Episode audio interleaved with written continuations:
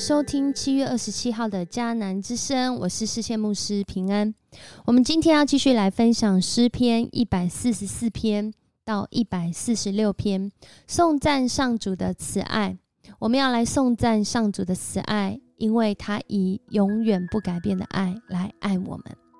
在今天 RPG 祷告的经文，在诗篇一百四十五篇八到九节，就这样说：上主有恩典，充满怜悯。他不轻易发怒，满有不变的爱。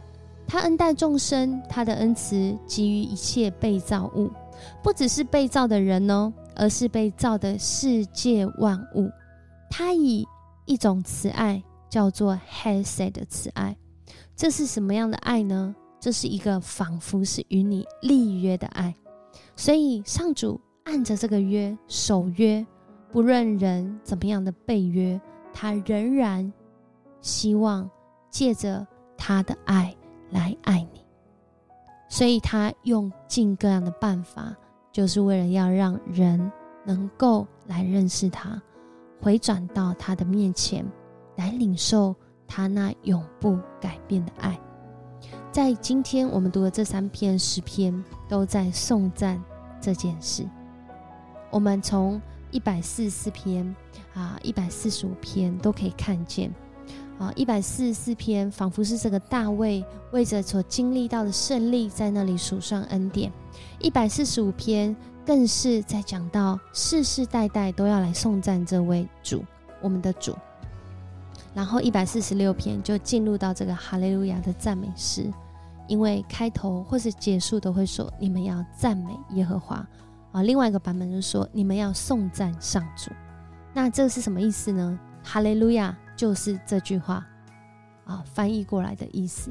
哈利路亚就是你们要赞美耶和华，哈利路亚就是你们要颂赞上主。哈利路亚的啊原文翻译就是这个意思。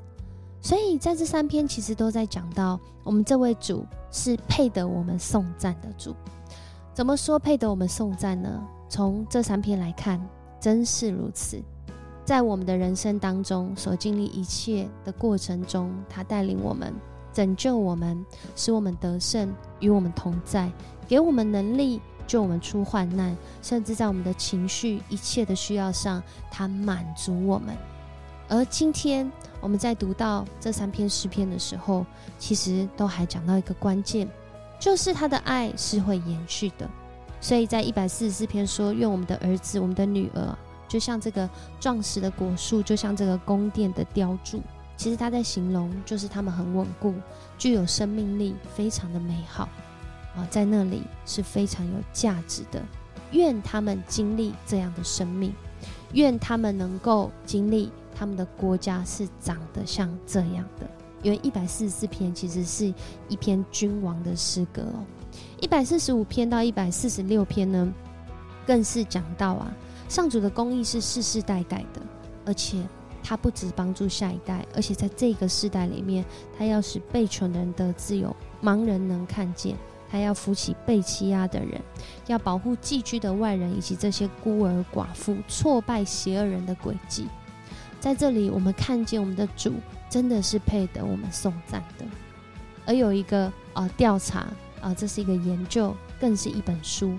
他就让我们看见这位主真的是要来送赞了。美国的学者 Winship 他在一九零零年出版了一本书，而这本书呢就在研究有没有信主对我们的生活会有什么影响吗？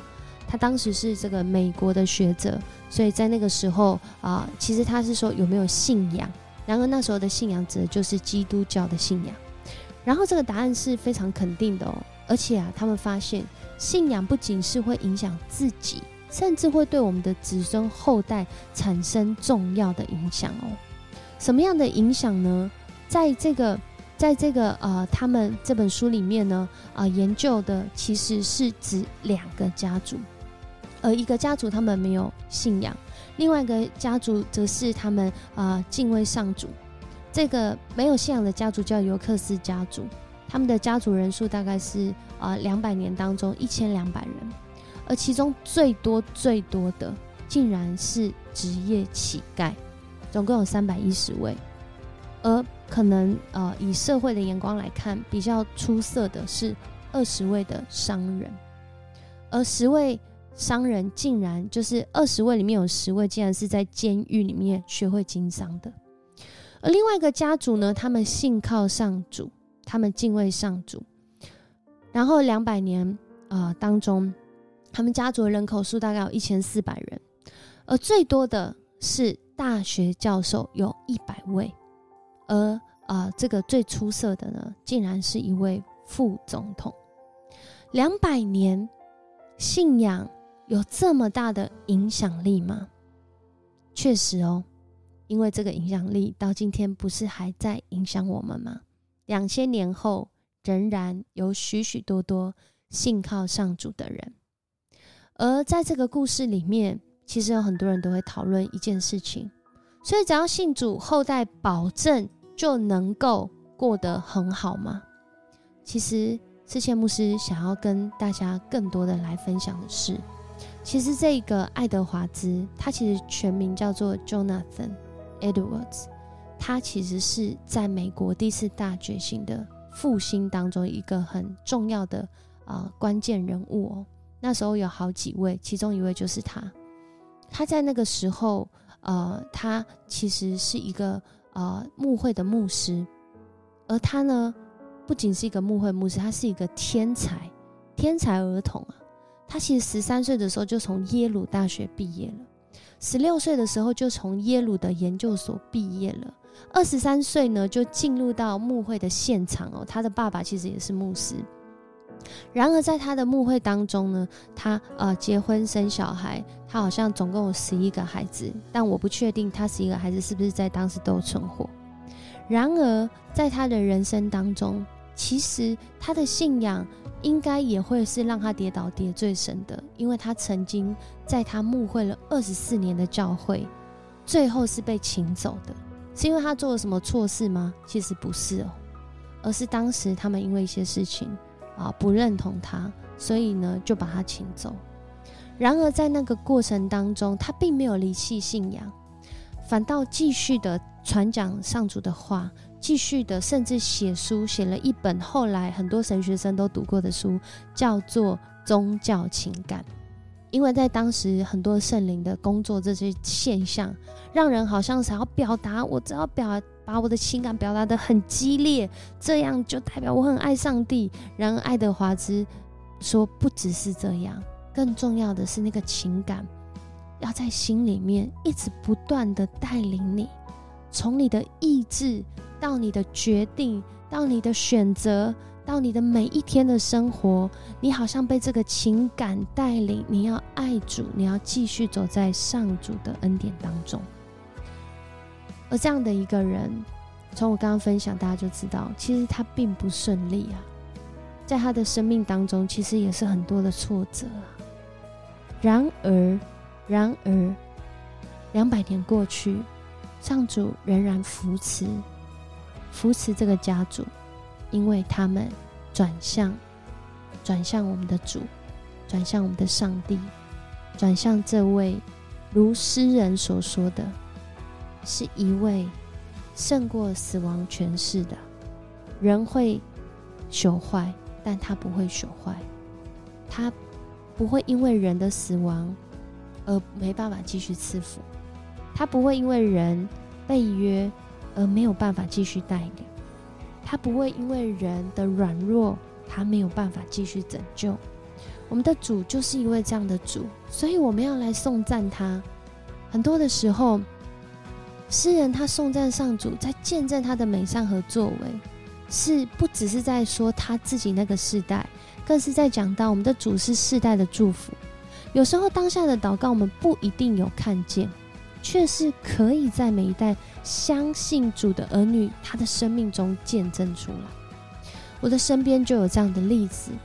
我有一位很重要的亲戚，他就是这样。他的妈妈为他祷告非常多年，始终没有看到他回到上主的面前。然而他妈妈过世之后，再一次的经历当中，他就回到上主面前。你说这位主有没有赐福这个家族、这个家庭？他妈妈当时没看见，可是现在我们都看见。我们都看见了，主他仍然以他丰盛、怜悯跟慈爱，他有恩典，不轻易发怒，他的恩典要临到每一个他所创造的人事物。我们一起来祷告，主，我们来到你的面前，我们要向你献上感谢，因为我们能够拥有这个信仰。主啊，你不仅拯救我们，你更是使我们成为祝福。主要在我们信仰中最宝贵的就是认识你，认识你是我们一生最大的祝福。恳求主你帮助我们，也让我们能够在我们的信仰当中，在我们人生当中，看似短短的人生当中，继续成为那美好的见证，就如同过去我们的信仰前辈，就如同现在我们看见的信仰榜样。就如同我们今天在诗歌当中看见这些诗人的颂赞，主，我们要颂赞你，用我们的生命，用我们的生活来颂赞你。谢谢你，不看我们是那会朽坏的人，不看我们是卑微有软弱的人，而是一直用你的恩典善待我们，恩待我们。主，谢谢你与我们同在。我们要将一切荣耀、掌声，要将一切颂赞都归给你。直到永永远远，奉主耶稣的名，阿门。很高兴跟你一起分享迦南之声，愿上主赐福你。如同今天梦想所说的，我们来思想，我们信仰中最宝贵的是什么？愿这样的一个领受，这样的发现，真的在上主的恩典当中赐福你，继续的见证、影响、教导你身边所重视以及你爱的人。我是思谦牧师，我们明天见。